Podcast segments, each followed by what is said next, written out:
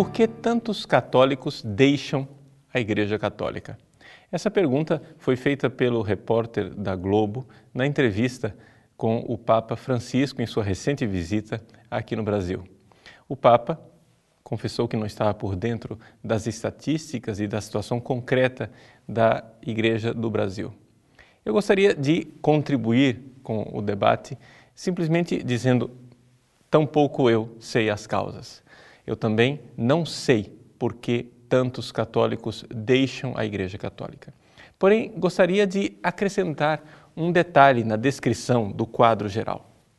A grande realidade é que nós temos protestantismo dentro da própria Igreja Católica. E é isso que dificulta o nosso diálogo ecumênico com os protestantes. Ou seja, nós queremos viver em paz e tranquilidade com os nossos irmãos protestantes. No entanto, o grande problema é que eles não sabem com quem estão dialogando, porque nós temos uma igreja católica completamente infiltrada de protestantismo. Então, na realidade, quando eles muitas vezes acham que estão dialogando com a Igreja Católica, estão dialogando com o ramo protestante que está dentro da Igreja Católica. Assim, a saída da Igreja Católica para muitas pessoas significa simplesmente uma mudança de endereço e não de mentalidade. Ou seja, inúmeras pessoas já eram protestantes enquanto ainda se achavam católicas. Como assim? Bom, para fazer um juízo tão severo com relação a essas pessoas, nós precisaríamos talvez definir de forma é, bastante rápida e prática o que é o protestantismo.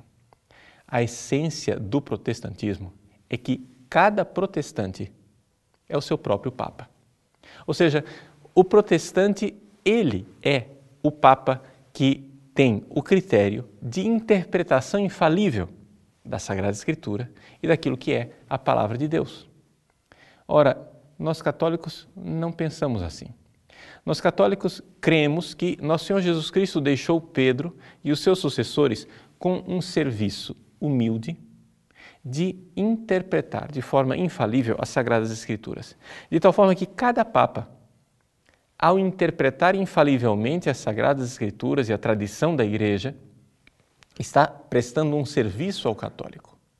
Assim, quando nós vemos, por exemplo, que a mídia, de uma forma geral, espera que o Papa Francisco, do dia para a noite, vá mudar os ensinamentos da Igreja Católica e, assim, ele possa se abrir para o mundo moderno e mudar, mudar toda a moralidade católica, nós vemos que essa mídia tem uma mentalidade que não é católica, ou seja, o Papa, ele não tem esse poder. Um Papa só pode fazer este serviço da interpretação infalível das Sagradas Escrituras em sintonia com os seus numerosos predecessores. Veja, suponhamos uma hipótese que um dia venha um Papa que declare infalivelmente algo contrário ao ensinamento que já foi declarado infalível. Ora, este Papa, ou ele não é Papa, e é simplesmente um herege apóstata, ou então todo o edifício da fé católica irá cair por terra, será um colapso total.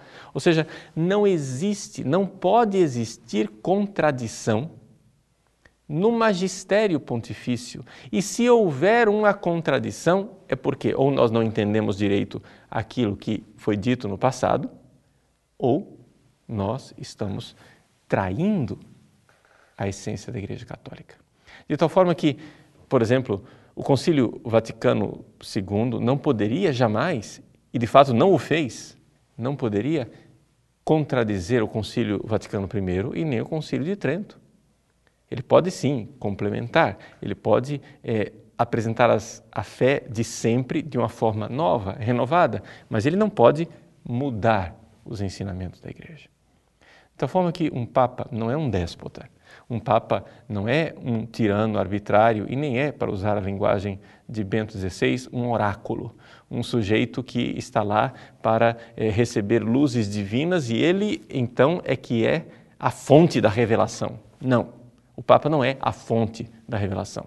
A fonte da revelação é nosso Senhor Jesus Cristo e aquilo que ele deixou para os seus apóstolos e é transmitido ao longo dos séculos, a igreja simplesmente presta o serviço de interpretar aquilo que foi deixado. É assim que o Papa, sim, pode e deve interpretar a palavra de Deus com autoridade em sintonia com seus predecessores. Agora, quando nós vemos que os protestantes negam essa autoridade do Papa, nós vemos um sintoma claríssimo que cada protestante é o seu próprio Papa. Ou seja, esse é o princípio do livre exame das Escrituras é, proclamado por Calvino, não é? Ou seja, cada um pode interpretar a Escritura do jeito que quiser, cada um é o seu próprio Papa. E quando nós vemos dentro da Igreja Católica este espírito não é, ser cada vez mais incentivado em meio aos fiéis, alguns grupos de fiéis, nós estamos diante de um fenômeno de neoprotestantismo dentro da própria Igreja. É assim que teólogos liberais como Hans King, Leonardo Boff ou o padre Torres Queiruga e Companhia Limitada, estes teólogos, na verdade, já deixaram de ser católicos há muito tempo. Eles são neoprotestantes que interpretam a fé como se eles mesmos fossem o Papa.